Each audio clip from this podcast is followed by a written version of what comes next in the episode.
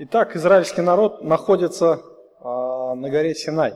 И по продолжительном времени нахождения Моисея на горе народ сделал идола, начали ему поклоняться и начали приносить ему жертвы. И Господь захотел уничтожить народ за нарушение первой заповеди. Не успев еще, можно сказать, заключить завет, израильтяне уже отошли от него. И только вмешательство Моисея помогло а, восстановить а, отношения с Богом. Моисей очень много уговаривал Господа, чтобы тот покрыл грех, простил. И Господь так и сделал.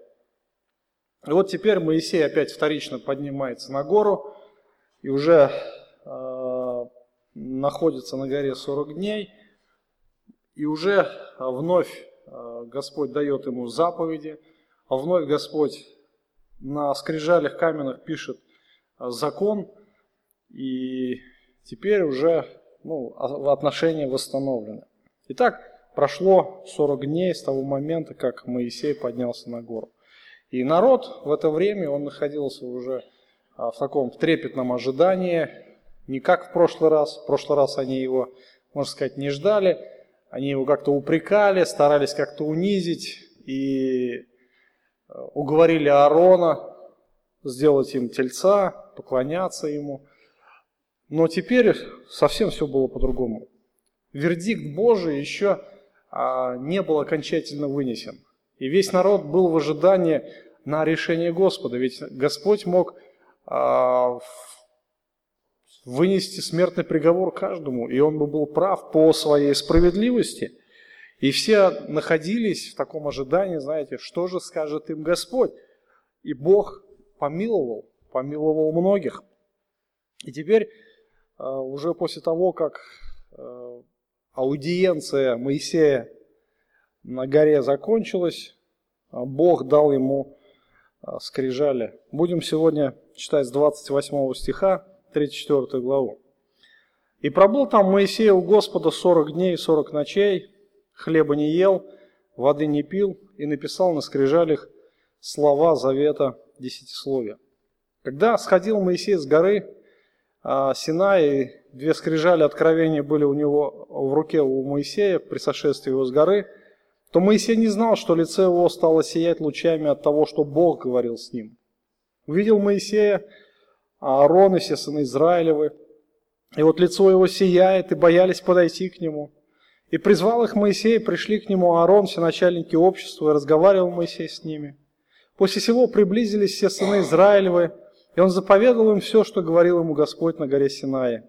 И когда Моисей перестал говорить с ним, то положил на лицо покрывало свое. А, на, свое, на лицо свое покрывало.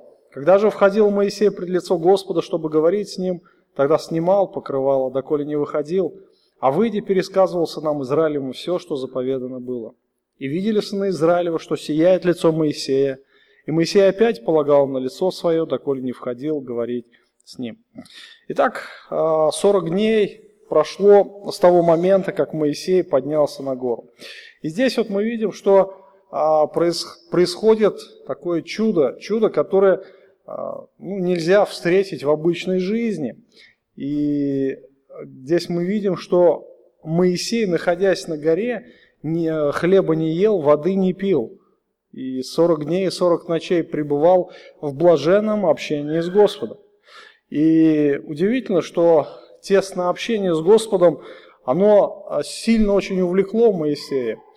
А, помните, в прошлый раз, а, когда мы говорили о том, что Бог настолько обиделся, обиделся на народ, то есть вот эта горечь такая была очень сильная, и готов был уничтожить народ, он говорит, я пошлю ангела своего. Ангела своего сам не пойду я больше с вами. Я не хочу быть с вами. Вот. Но Моисей его уговаривал. Почему Моисей а, так страстно хотел, чтобы сам Господь пошел за ним? А причина была одна. Он понимал, что если Бог с ними, то а, с Богом будут идти великие благословения. И одно из самых сладостных благословений – это сам Господь и общение с Ним. Когда а, Моисей общался с Богом, то невероятные чувства как бы он испытывал от общения с ним.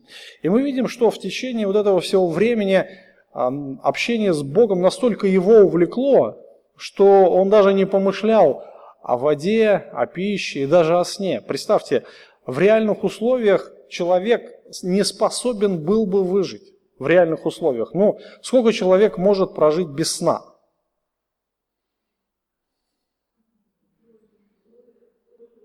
Двое-трое суток, а потом начинает спать на ходу, согласитесь. То есть, ну, есть, конечно, люди, которые, опять же, ненормальное физическое состояние, они могут вообще не спать, э, живут по несколько лет, э, не засыпая. Вот. Но ладно, со сном понятно. А вопрос еды. Человек способен выдержать примерно 40, максимум 50 дней без еды, а вот без воды как? В течение а, максимально трое суток, трое суток человек может выжить без воды. Если при жаркой погоде, а, и того меньше, то есть сутки, полторы. Вот. Моисей не ел, не пил, не спал в течение 40 дней. И это удивительно, это мы можем назвать действительно произошедшим чудом. И Моисей, наверное, сам того а, не осознавая, а, общаясь с Богом, пребывая в том блаженном состоянии, он даже, наверное, и мысли ему не приходило, чтобы опять спуститься и там покушать, поспать, отдохнуть и опять подняться. Он с собой ничего не брал. И мы видим, что Бог, а, соответственно, наполнял энергией его жизнь. И Моисей для себя поставил главный приоритет, э, чтобы быть в непрерывном общении. То есть э, удивительно этот принцип, он действенен, да, но, наверное, не у всех хватит столько сил, чтобы столько общаться с Богом. И Моисей понимал, насколько важно пребывать в этом общении с Господом – и как вот действует тот принцип, как Иисус говорит, душа не больше ли пища, да, тело одежда. И не хлебом жив человек, но всяким словом, исходящим из уст Бог жив человек.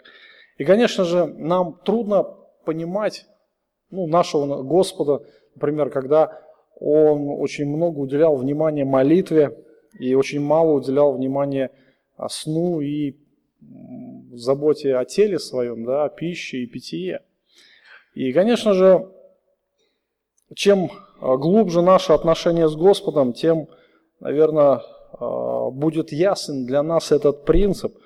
И, конечно же, это будет самое сладостное переживание, когда Бог будет с нами очень близко. Представьте себе такой момент, когда мы уже войдем а, в славу Отца Небесного и будем пребывать уже в вечном общении. Там действительно вот эти переживания будут, они такие щепетильными, такими э, глубокими, да, все наши чувства будут задействованы, и мы будем на самом деле восхищаться просто увиденным славой нашего Господа, славой нашего Спасителя. И, и Моисей это испытал в своей жизни, да, на своей практике. Мы видим, что Моисей находится в таком блаженном состоянии 40 дней, 40 ночей, а, кто-то скажет, ну это сказки, но это не сказка, это реальная история, это факт. И мы видим, что Бог, а, Его благодать восполняет все нужды абсолютно. А, Писание нам говорит о том, что от божественной силы Его дано нам все потребное для жизни и благочестия. Все потребное. То есть, имея главный приоритет в жизни общение с Богом, человек имеет все необходимое. То есть Бог восполняет его нужды. Даже когда нет возможности, то есть физической возможности а, восполнить физические нужды, да, физическим путем каким-то, то Бог восполняет это совершенно иным образом. И иногда мы даже не можем представить, каким образом Бог может решить нашу проблему. Бог может решить нашу нужду. Находясь в крайне тяжелых, наверное, а, ситуациях, Особенно это испытывали братья и сестры, когда, ну, например, война была, да, в нашей стране, Великой Отечественной. То есть они видели верность Бога, верность Бога своим обетованием. То, что а, заботясь о глубоких отношениях с Богом, человек никогда не терял физически. И в этом и есть принцип верности Бога. Иисус и говорит об этом, помните, а в Нагорной проповеди не заботьтесь ни о чем, да? А, не заботьтесь о том, чтобы есть, что пить, во что одеться. Это, говорит, всего ищут язычники. А, знает Отец ваш, в чем вы имеете нужду, прежде вашего прошения у Него. Ищите прежде Царство Божие и праведности Его, и это все приложится вам. И Господь, мы видим, вот в этой истории, в этой ситуации – заботиться о Моисее, о его физических нуждах, о его физическом здоровье. Моисей, а, находясь в таком непрестанном, близком общении с Богом, нисколько не пострадал. Вернее, его тело не пострадало. Напротив, Моисей, наверное, был самым счастливым человеком, а, находясь вот так вот у престола Господа, видя Господа лицом к лицу, находясь в этом общении, он нисколько не пострадал. Он даже, наверное, не почувствовал. Наверное, вот эти 40 дней для Моисея были как там один час, один день, да, так вот быстро пролетели, и он даже оглянуться не успел. О, уже надо спускаться с горы. Вот это да. И удивительно, что, смотря на Моисея, мы можем ну, как-то немножко ему завидовать. Да? Я, например, вот Моисею завидую, смотря на его состояние, на то, а, в каком положении он пребывал. Конечно же, этого не хватает. Я думаю, что каждый христианин может признаться сам в себе, да, что не хватает вот такой глубины отношения с Господом. И не хватает, может быть, веры, когда, например, у нас возникают трудности какие-то, э, трудности материального плана, внутри все равно не хватает веры в том, что Бог может восполнить, и мы начинаем сами искать какие-то компромиссы, какие-то пути выхода из, созда... Э, из проблем создавшихся. Но Бог всегда будет верен своим обещаниям, будем об этом помнить. И это, это еще не все, это еще не все. И после того, как Моисей насладился общением с Богом, э, он взял эти две каменные скрижали э, в руки и начал спуск с горы, да, то есть начал спускаться, и он был совершенно счастливым человеком. И Бог на этих скрижалях вновь написал 10 заповедей в свой закон. Мы помним а, первый раз, как произошло это, да? А, первый раз Бог сам сделал эти скрижали, а, сам их вытесал, сам их написал, дал их Моисею. Моисей шел, спускался с горы, и он увидел, что народ поклоняется идолам, он разгневался тоже, он разбил эти скрижали. И вторично, когда прежде чем войти на гору, зайти на гору, а Бог повелел Моисею а, сделать скрижали, да, чтобы в следующий раз Моисей так не поступал. А, Моисей в гневе своем взял, а, вначале разбил эти скрижали, но после того, как, наверное, он взял эти глыбы, начал там их тесать, да, то есть его руки почувствовали, что это такое, как это тяжело, и если бы была подобная ситуация второй раз, он бы уже подумал, так, разбивать их или не разбивать, да, что, чем это, какие последствия будут э, в дальнейшем, да, моего поступка. Вот, поэтому э, Бог повелел Моисею сделать скрижали, и уже там на горе он написал э, своим перстом эти заповеди. Это было вновь э, своеобразным чудом э, со стороны Господа, и народ имел у себя э, написанный Богом закон. В буквальном смысле этого слова. Э, написанный Богом. Не сказанный Богом, а именно написанный Богом. То есть э, скрижали, на которых сам Бог писал своими руками, можно так выразиться, да? если бы у Бога были руки. Мы не знаем, мы не видели, и Писание не говорит об этом, каким образом Он писал, но э, слова были написаны Господом. Итак, а, Моисей находился а, в постоянном созерцании славы Божией, в непрерывном общении.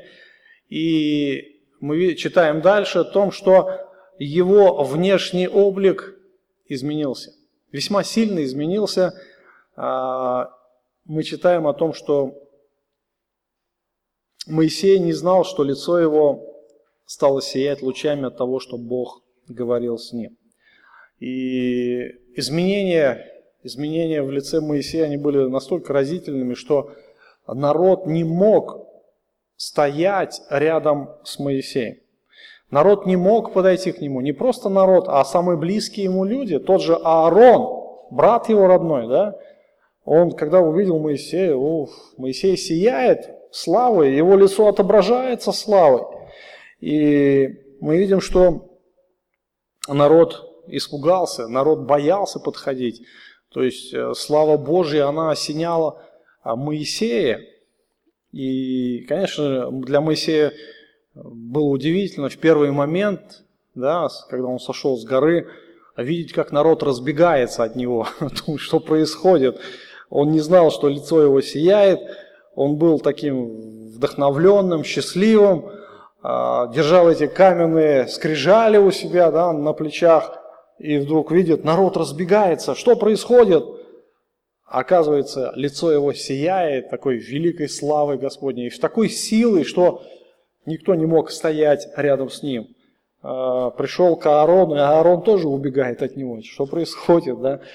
А, причина, которая происходило тогда, почему Моисей сиял с ним, здесь указано то, что Бог говорил с ним.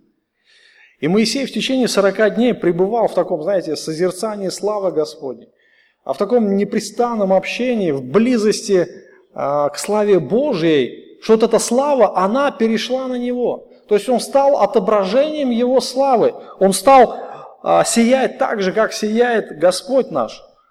И Писание так и говорит, помните, да, второе послание Коринфянам, 18, 18 стих 3 главы, что мы также отображаем славу Господню. Мы также отображаем. Но вопрос, насколько мы ее будем отображать? Ответ тоже прост. Настолько, насколько мы пребываем в блаженном общении с Господом.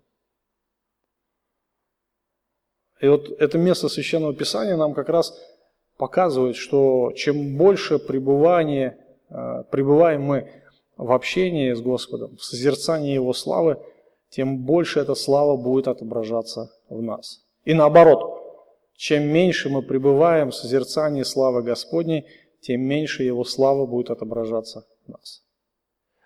А, чем больше человек будет пребывать в молитве перед Господом, в размышлениях, в общении с Ним, в, раз, в радостном созерцании, тем его жизнь будет больше и больше преображаться в его славу, в его образ.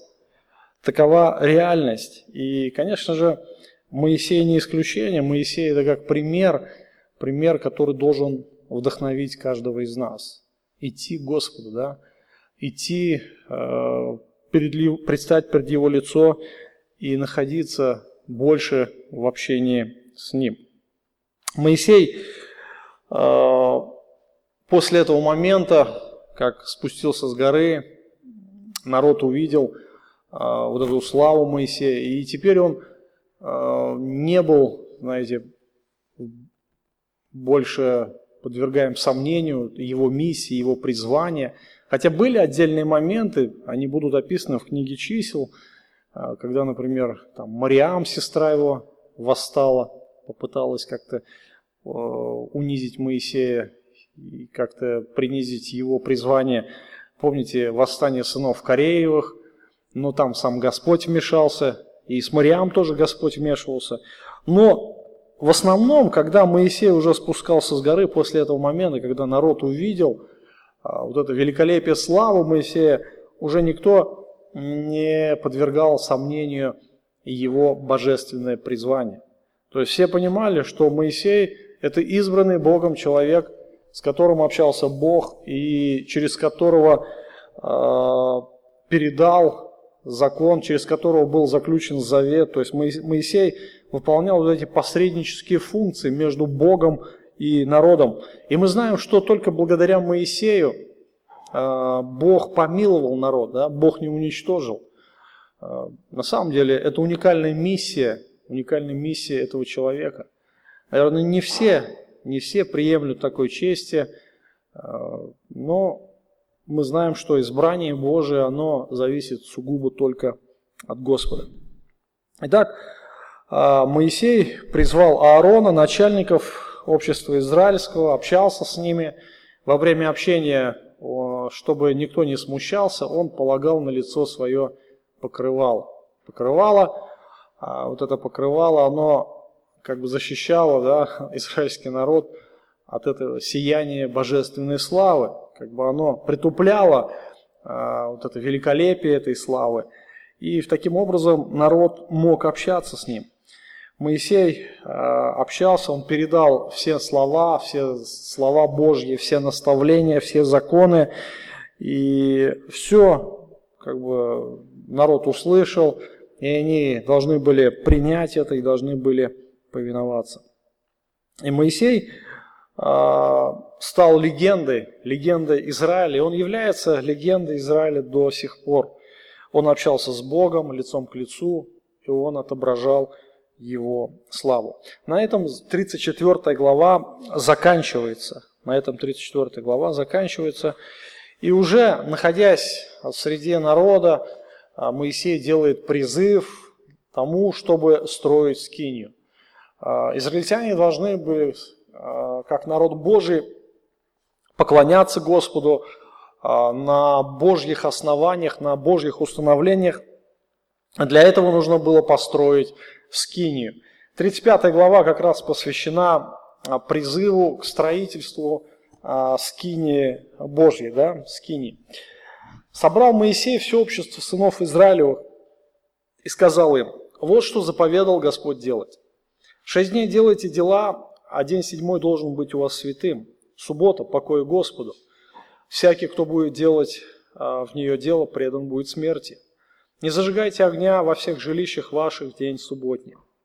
И сказал Господь, а, и сказал Моисей всему обществу сынов Израилевых, вот что заповедал Господь. Сделайте от себя приношение Господу, каждый по усердию, пусть принесет приношение Господу, золото, серебро, медь, шерсть голубого, пурпурового, червленого цвета, весон, козью шерсть, а, кожи бараньи красной, кожи синие, дерево сетим, елей для светильника и ароматы для елея помазания, и для благовонных курений, камень оникс, камень вставные для ефода и наперсника – Всякий из вас мудрым сердцем пусть придет и сделает все, что повелел Господь, скинию, покров его, верхнюю покрышку ее, крючки, брусья ее, шесты ее, столбы ее, подножие ее, ковчег, шесты его, крышку и завесу для преграды, стол и шесты его, и все принадлежности его, хлебы предложения, и светильник для освещения с принадлежностями его, и лампады его, и елей для освещения, и жертвенник для курения, шесты его, елей помазания, благовонное курение, и завесу входу в скиние, жертвенник всесожжения, решетку менную для него, шесты его, все принадлежности его, умывальник и подножие его, завесы двора, столбы его и подножие их, и завесу у входа во двор, а, колья скинии, и колья двора, и веревки их, одежду служебную для служения во святилище, священная одежда Аарона священнику и одежда сынам его для священных действий. Вот здесь мы видим, что а, Господь через Моисея обращается к сынам Израилевым, тому, чтобы быть верными Ему. И первый а, призыв Моисея относительно хождения перед Богом касается субботы, хранить Божьи субботы. И хранить, соблюдать субботу Божью – это одна была из заповедей, одна из десяти заповедей, а, написано на скрижале. И мы знаем, что суббота – это, опять же, является прообразом, прообразом вечного покоя. А израильтяне должны были а, хранить субботы, но хранить субботу, поклоняясь Господу. Что суббота – это один из дней, которые израильтяне должны были поклоняться Господу, должны были чтить Господа и возвеличивать Его имя. И именно в субботу а, израильтяне должны были уповать на милость Господа, что Бог, несмотря на то, что, может быть, есть какая-то нужда, Он будет усматривать а, все в их жизни. Они надеялись на Господа. И суббота – это прообраз вечного покоя в нашем Спасителе Иисуса Христе. А, мы сегодня не чтим субботу, потому что суббота, она осуществилась в Господе Иисусе Христе. И пребывая в Господе, мы уже храним вечную субботу, да, то есть вот эта а, заповедь, которая уже осуществилась, и нам она вменяется, как уже исполненная заповедь. Для нас нет разницы, а суббота, воскресенье, понедельник, среда или пятница. Каждый день для нас является священной субботой. Именно то, что мы покоимся в нашем Господе, мы доверяемся Ему. Но для Израиля это был отличительный признак, для Израиля это был отличительный признак от всех других народов. То есть израильтяне ни при каких условиях не должны были нарушать субботу. А, ниже будет а, сказано, что им предстоит сделать великий труд. Великий труд. То есть построить скинию. И несмотря на то, что а, у них будет очень много работы, даже при том, что им необходимо будет делать доброе дело, они все же должны хранить субботу. И в пустыне мы знаем, что израильтян было очень много свободного времени. Да? То есть израильтяне, во-первых, не строили дома. Во-вторых, они не, земли, не занимались земледелием, потому что в пустыне там э, чем можно заниматься? А, что растет там? Они не занимались Э, торговлей, не добывали пищу, не шили одежду, потому что одежда не ветшала на них, да? Они не зарабатывали деньги на пищу. Почему? Потому что манна с небес э, падала, да, всегда Господь заботился о них. И у них было достаточно много времени. Но даже при том, что э, у них было много времени, они должны были хранить субботу. И это должно войти в привычку, это должно войти а, как бы в, в такой, знаете, закон, священный закон, что они должны, а, войдя даже в обетованную землю, они должны соблюдать субботу при всей той суете, какой, какая будет окружать их.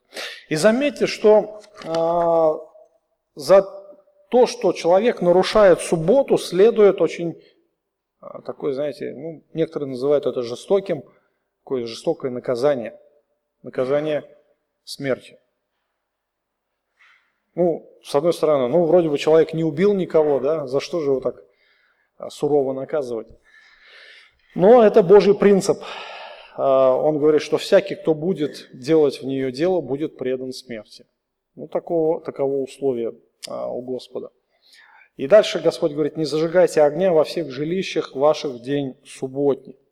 Огонь а, – это одно из, один из инструментов, который тогда использовался для работы, а, таких как кузнец, паяльщик, которые были тогда тоже в Израиле уже. А, но ни при каких условиях, ни при каких обстоятельствах тоже и огонь не должен был зажигаться. Итак, а, первый, самый главный, наверное, призыв для израильтян – это хранить субботы. Ну и дальше. Моисей обращается к Израилю, к тому, что, чтобы каждый а, подготовил свое сердце к совершению постройки скини. И когда Моисей находился на горе, Господь, наверное, ему еще более подробно, в деталях показал, а, устройство скинии. И мы помним, что Бог говорил, что смотри, сделай, как показано тебе на горе. То есть Моисей должен очень жестко следовать инструкциям, инструкциям, а, которые Господь дал ему. И пока мы знаем, у Моисея была на тот момент своя скиния. Помним, да, а, ту историю, когда Моисей уже после идолопоклонства, после того, как Израиль построил а, себе идола, поклонялся ему. И Моисей, когда спустился с горы, он сделал такую небольшую скинию, поставил шатер, но этот шатер располагался а, вне стана. Это была другая скиния, не нужно путать ее с той скинью, которую должны построить израильтяне. И там, в, той, в том шатре, Моисей общался с Богом. Мы помним, как это все происходило. А, авторитет Моисея был такой весьма великим, влиятельным. И Моисей, когда шел, весь народ выходил а, во двор, да, выходил из жилищ своих, и каждый провожал Моисея своим взглядом. То есть, и когда Моисей входил а, в эту скинию, в этот шатер, облако опускалось на скинию, и Бог общался с Моисеем лицом к лицу. И, конечно же, это было тоже такое впечатляющее зрелище.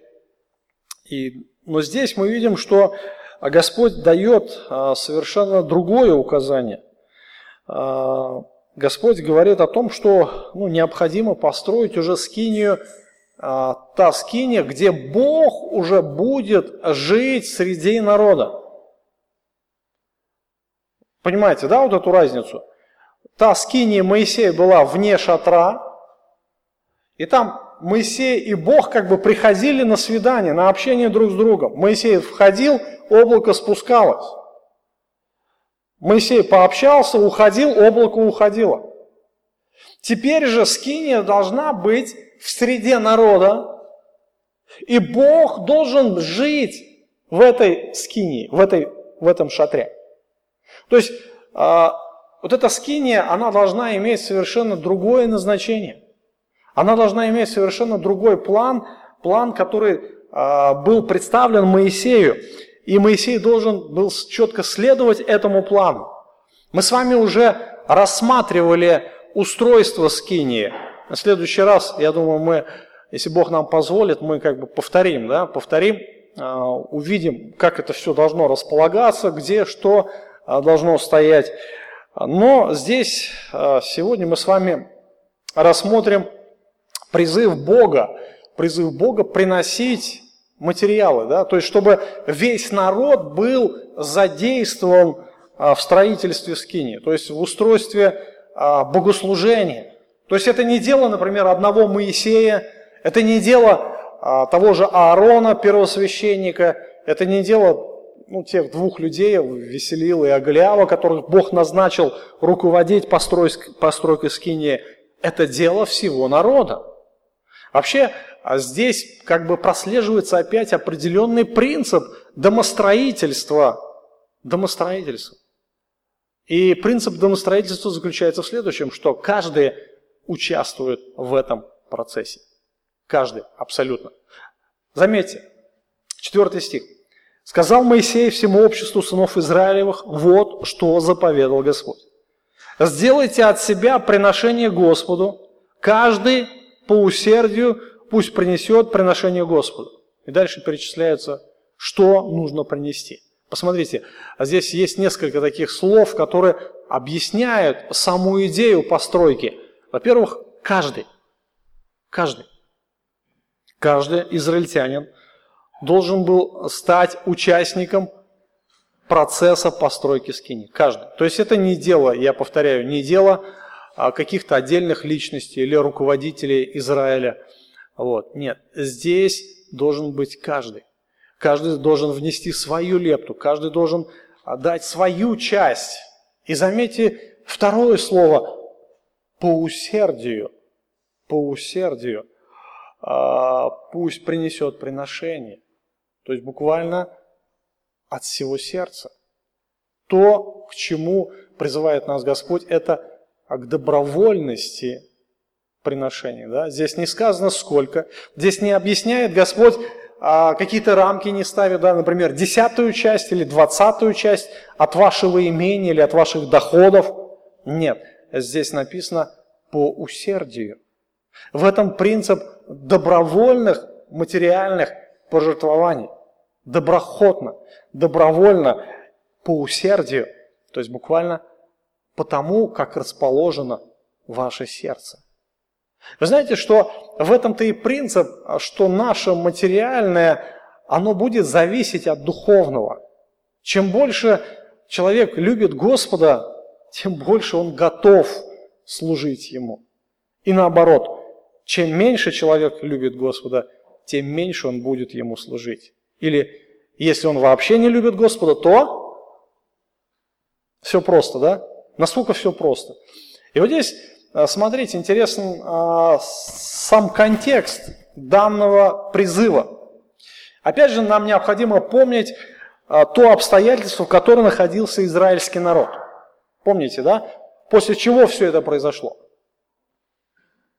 Народ ожидал в трепете, да, сошествия Моисея. Каков будет вердикт? По сути же, а Бог вначале же хотел уничтожить их. Израильтяне ждали с трепетом. Было очень много погибших. А, вначале, помните, а, Моисей призвал сынов Левия, говорит, убивайте, кого вы найдете. Убивайте, там сколько было убито? Три, да, тысячи? Три тысячи человек. Из трех миллионов три тысячи. Это мало. Там участвовали все в этом, в этом как бы, срамном деле, да? Участвовали все. Но было, просто, наверное, многие разбежались. Вторично, вторично, когда уже Моисей поднялся на гору, Бог сказал, я накажу, я помилую тех, кого помилую, пожалеть, кого пожалею, да, помните вот эту фразу? Но я накажу провинившихся. То есть, а дальше мы знаем, что сам Бог произвел суды. Но опять же, народ, основная масса народа была помилована. И каждый израильтянин, он понимал свою вину, понимал свое, а, то, что он достоин был смерти, но Бог его помиловал. И вот на этом фоне вдруг звучит призыв. Мы должны сделать скинию нашему Господу, место жительства, где Он будет обитать с нами, где Он будет ходить с нами, где Он будет говорить с нами. Сам Бог живет среди нас. Представляете, какое великое благословение Бог живет с нами. Удивительно. Кто из народов может похвалиться таким благословением? Бог с нами. Сегодня люди, даже сегодня, люди думают, что Бог где-то там. А израильтяне могли сказать, Бог с нами. Он живет с нами. Это наш Бог. И это удивительное благословение. Я хочу сегодня сказать больше.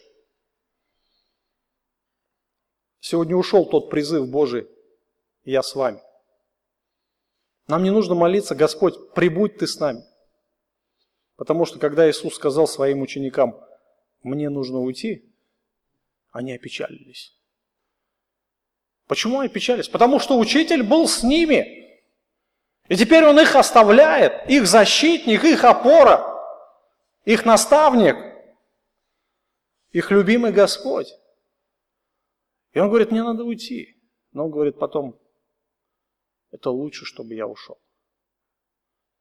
И вы знаете, что теперь Бог говорит, я не с вами, я теперь в вас.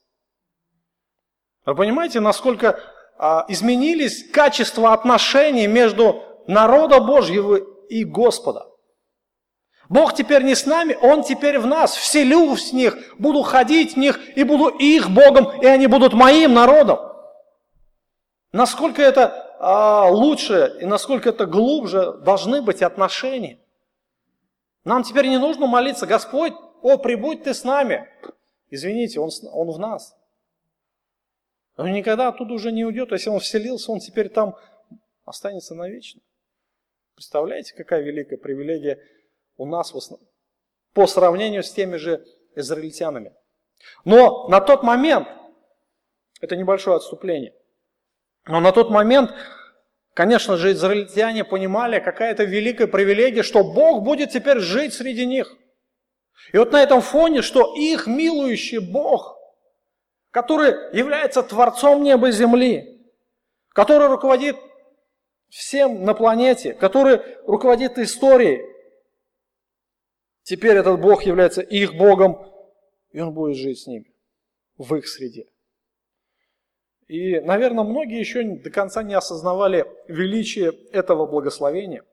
Но, тем не менее, когда был сделан призыв а, приступить э, к домостроительству а, богослужения, да, строительству скинии, каждый, наверное, принял это к своему сердцу.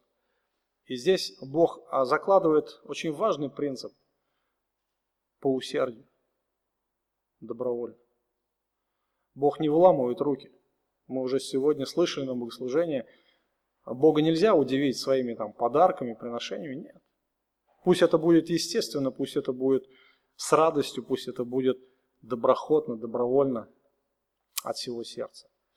И вот этот принцип, он заложен в материальное наше служение. Да. Господь призывает нас делать это по усердию.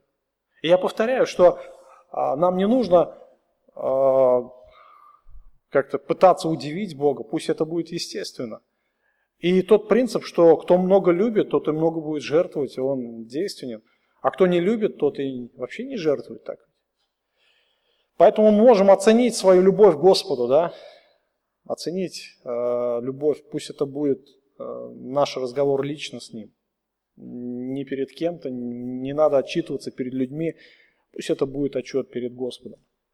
Итак, э, каждый по усердию пусть принесет приношение Господу, золото, серебро, медь, э, шерсть голубого, пурпурового, червленого цвета, вестон, кожью, э, козью шерсть, кожи бараньи, красные, кожи синие, дерево сетим, елей для светильника, ароматы для елея помазания, для благовонных курений, камень оникс, камни вставные, для эфода и наперстника.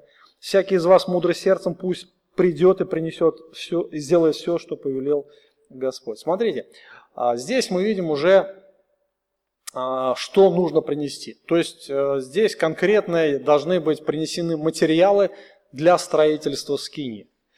И удивительно, забегая вперед, скажу, что народ, народ а, принял это к своему сердцу.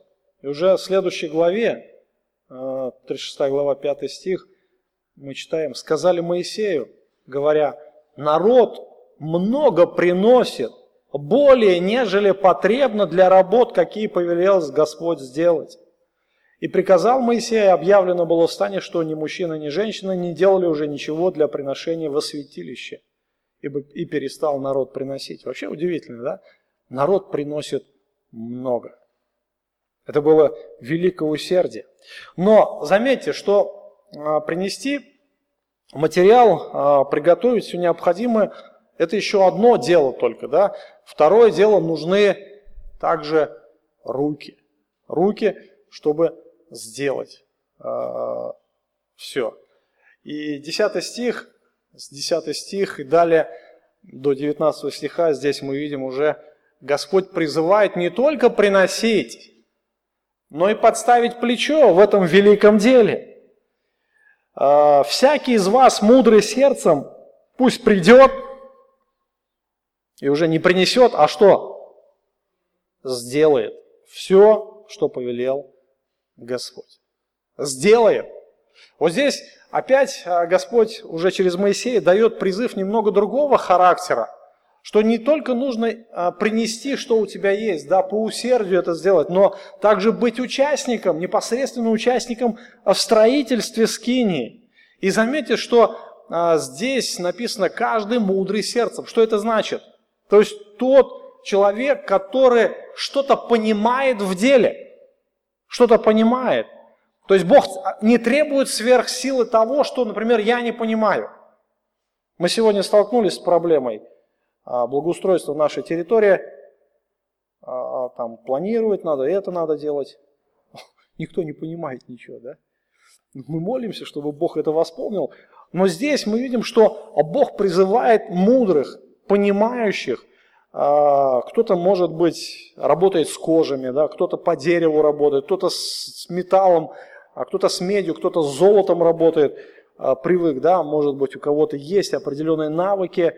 И дальше следует перечисление, что нужно сделать, что необходимо сделать именно для скинии. То есть кто-то шьет палатки, помните, как Павел, апостол Павел шил палатки, да, вот нужны такие умельцы были. Саму скини, вот это вот, представьте, вот как вот этот дом молитвы, да, примерно такой, ну, наполовину. А, шить такой большой вот это объем. Это не то, что вот вы на природе были там трех-четырехместные, да, такие палаточки. Нет, это огромный такой шатер на сколько метров, кто помнит? 25 в ширину, 13. Шить, шить шатер. Дальше. А, ковчег, а, шесты, крышку, завес, вот так, стол, шесты его. То есть это работа с деревом, плотницкие работы, да? Как Господь наш Иисус Христос, Он был плотником. Он знал, как это делать. Э, наверное, Он давал мудрость, кому-то. Вот. Потом работа, опять же, с материалом различным. Всякие покрывала, шторы, вот эти вот завесы шить различные. Потом э, работа с металлом, крючки, а потом обложить золотом шесты, э, все это обкладывать. Потом светильник золотой. Потом, опять же, кто владеет вышиванием, да, искусным, вышить, например, этих херувимов. Потом ткацким делом кто владеет. Соткать нужно из шерсти вот это покрывало, завесу с четырех цветов. То есть там было работы очень много. Там дальше мы читаем, что должны и одежды служебные для совершения скини, то есть служебные. Все необходимое нужно было приготовить для священства, чтобы священники могли быть в соответственном одеянии. А, одежда для первосвященника Аарона, а, помните, мы с вами тоже рассматривали а, его одеяние, мы с вами повторим это тоже. Все то, что в этой одежде он должен предстоять перед Господом. Вот эти камни, работа опять же с камнями, чтобы их можно было обработать, вставить в эту определенную дощечку, помните, да? И все это нужно было делать. Господь призывает всяких мудрых сердцем, а, опять же, уделить этому внимание, быть посвященным, делать это с радостью, а, с великим усердием. И мы читаем о том, что дальше в 34 стихе сказано, что Огляв и Веселил они а, должны были управлять, управлять всеми этими процессами.